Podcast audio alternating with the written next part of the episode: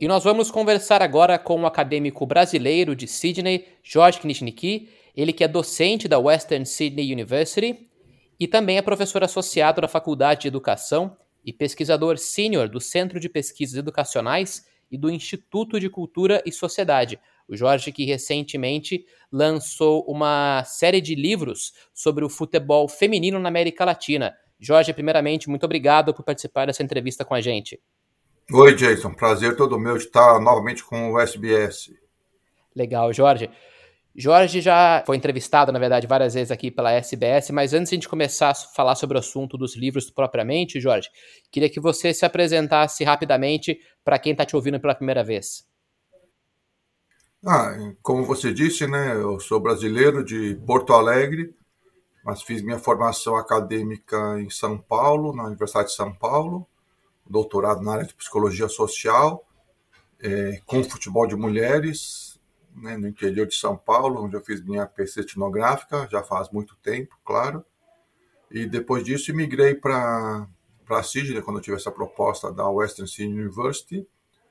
E, e, venho já há 15 anos trabalhando nessa universidade e desenvolvendo pesquisas, muitas delas, acho que diria metade da minha pesquisa na área de sociologia do esporte, questões de gênero no esporte, incluindo mulheres no futebol.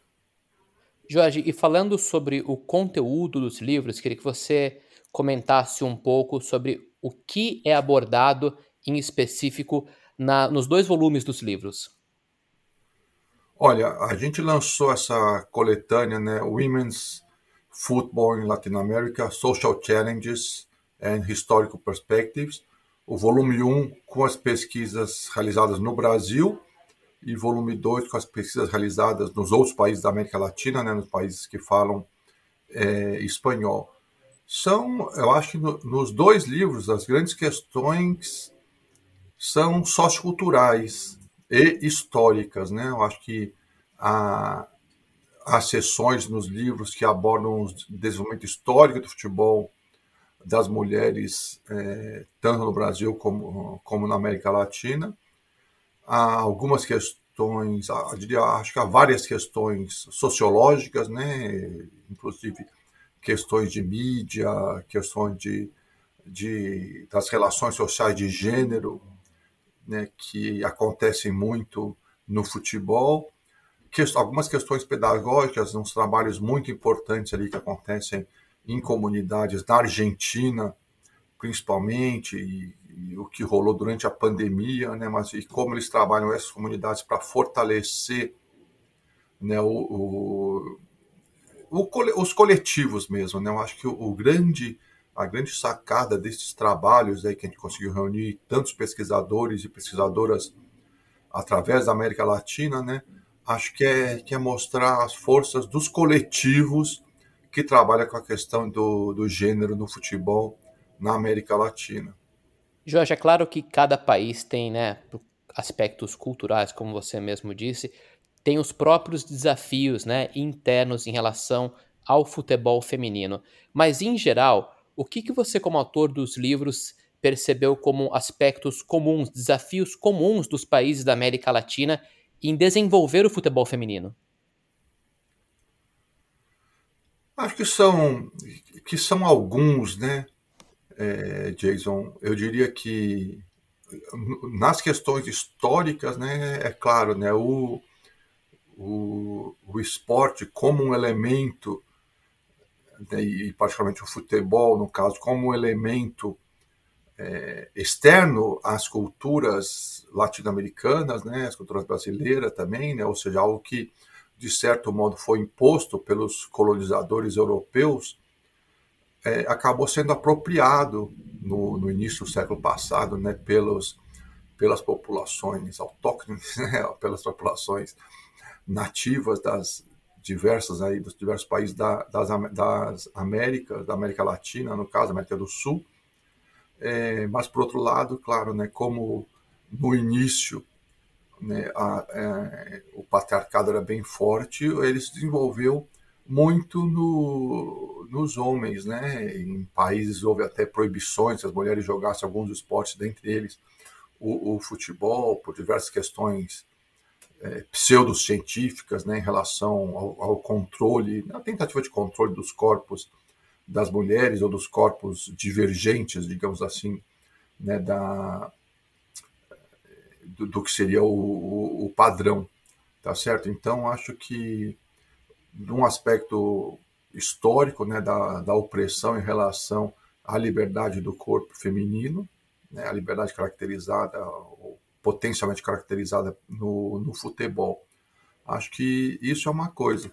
E hoje em dia, é, as forças neoliberais, né, que de um lado tentam continuar de forma diferente, mas continuar com essa, com essa opressão né, nos corpos diferentes, nos corpos marginalizados em geral, e os corpos femininos e transgêneros é, junto disso, ou de outro lado tentam descaracterizar o que eu disse no início, né?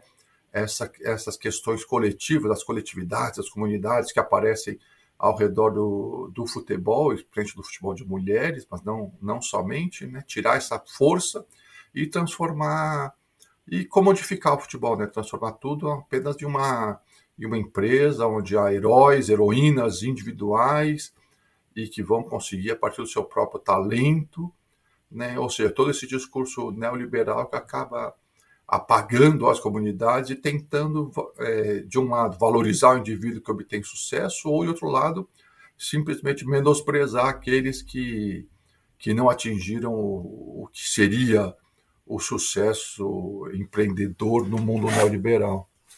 Jorge, e pensando agora nos países onde o futebol feminino é muito bem sucedido, né? Em geral, são países ricos, desenvolvidos, né? Pensando propriamente o número um do ranking atualmente, os Estados Unidos. A Austrália também não fica muito atrás disso. O que nesses países, além do investimento financeiro, existe que suporta o desenvolvimento do futebol feminino em comparação com a América Latina, onde o futebol feminino não ainda, ainda não está né, no mesmo nível do futebol masculino, por exemplo?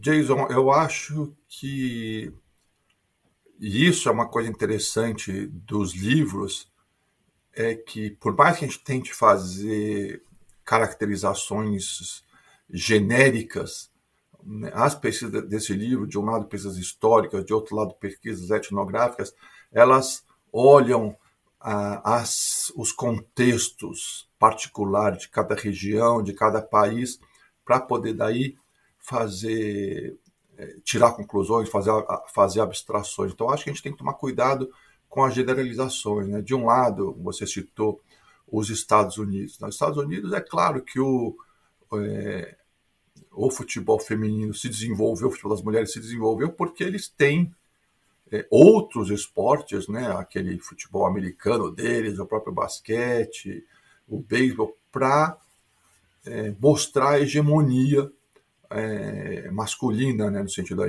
hegemonia dos padrões dominantes masculinos. Então acabou, ah, deixa o, o, o, futebol se desenvolver uma coisa, é coisa de mulher, branca, classe média, né, enquanto o verdadeiro esporte são outros. É, por outro lado, na Austrália, eu questiono, não sei se o futebol feminino como um todo está indo tão bem assim. Né? A A-League é, das mulheres, na Liga Profissional das Mulheres, Agora vai ter uma competição com 22 rodadas, né, que é o quê? 3, 4 meses. É, a, as atletas são semi-profissionais.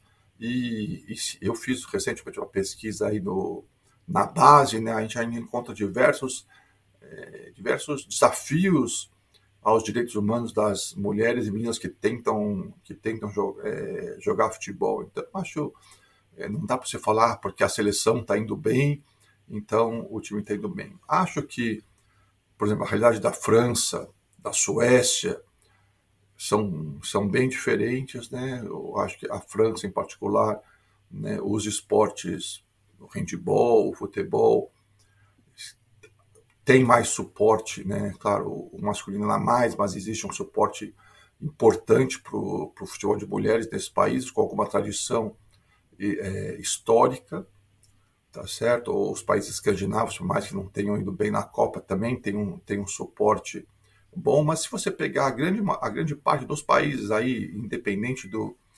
É, mas muitos países da América Latina, América Central, da África, tem uma, uma questão sistêmica né, das federações, a própria Nigéria, a Nigéria estava indo super bem, ganhando a Austrália aqui na Copa, e a federação não está pagando os atletas. Né? Ou seja, elas ainda, em diversas confederações, acho que nove ou dez, o próprio Canadá, que é o time que campeão olímpico, foi desclassificado, mas vem de ser campeão olímpico aí há, é, há dois, três anos, é, as atletas estavam na beira de entrar em greve, porque não estavam recebendo, estavam insatisfeitas. Então ainda existe, acho que ainda existe muita opressão e muito caminho a, é, a ser andado. Melhorou, mas ainda existe muita coisa aí, tanto para ser batalhada como para ser pesquisada né, nessa arena aí. Ô Jorge, como você mesmo disse, né, o, o esporte feminino é um reflexo da desigualdade de gênero na nossa sociedade, né? Falando um pouco agora sobre a Copa do Mundo aqui da Austrália, que em termos de público já é a mais bem sucedida da história, né? Nós temos vistos aí os estádios lotados em quase todas as partidas. Queria que você fizesse uma análise e falasse um pouco, na sua visão, qual impacto que isso pode ter pro futebol feminino mas em geral também para o esporte feminino, né, como um todo? Olha, tá tendo, né, todo mundo muito feliz, né, claro, com a, a Copa. As pessoas que estavam analisando antes a Copa, né, tinha muito, assim, os analistas um pouco mais sensatos, né, pensavam, olha, será que isso vai ser o que a gente chama só de um sugar hit, né, só uma uma coisa, numa grande festa, depois passar, como todos os, os, os mega eventos. Né? A gente estuda, e eu, e eu venho estudando isso também, né? os mega eventos como um todo, sejam Jogos Olímpicos, é, Copas, os legados que ficam são muito poucos né? para quem, quem cedia. Né? Não se vê, olha, todos os Jogos Olímpicos de Londres, por exemplo, né? que não foi há tanto tempo que foi, baseado, foram baseados nessa coisa, nós vamos aumentar a participação da população na atividade física por causa, né, em educação física em geral, por causa do, dos Jogos Olímpicos. Nada, nada aconteceu. Né? Legados, hoje em dia, a gente vê que tem que ser muito bem planejados. Né? Acho que é, me deixa claro muito feliz, como a todos né, e todas, a, a grandes multidões que estão assistindo os jogos, sobretudo os jogos da Austrália, tem que considerar os ingressos são baratos né, para o australiano médio. Né? Ingresso aí 30, 40 dólares, ou 50 por aí, não é tão absurdo. Né? A maior parte que está tá vindo nos jogos são australianos. Eu fui assistir um jogo, Brasil e França, em Brisbane. Ao meu lado sentou uma senhora que, né, 60 anos, primeira vez na vida que eu assisto um jogo de soccer, ela me disse. Né? Eu jogo netball. Também eu acho que existe essa coisa da da curiosidade, né? O pessoal, pô, vamos ver aí um monte de coisa diferente, culturas diferentes. Acho que, por, por outro lado, existiu da parte da organização da Copa, né? Isso, bato palmas para eles, o engajamento com as diversas comunidades. Então, a gente vê tanto colombiano, por exemplo, né? Colômbia está indo bem na Copa, nigerianos, mas houve um, um, um, investimento, um engajamento prévio, né? Foram consultar as comunidades através das embaixadas e consulados para ver as lideranças e trazê-los é, para a Copa também, né? Não, não, sei dizer se distribuíram convites para as lideranças ou não, né? Que seria uma prática brasileira, uma prática sul-americana, né? De, de, dar ingressos.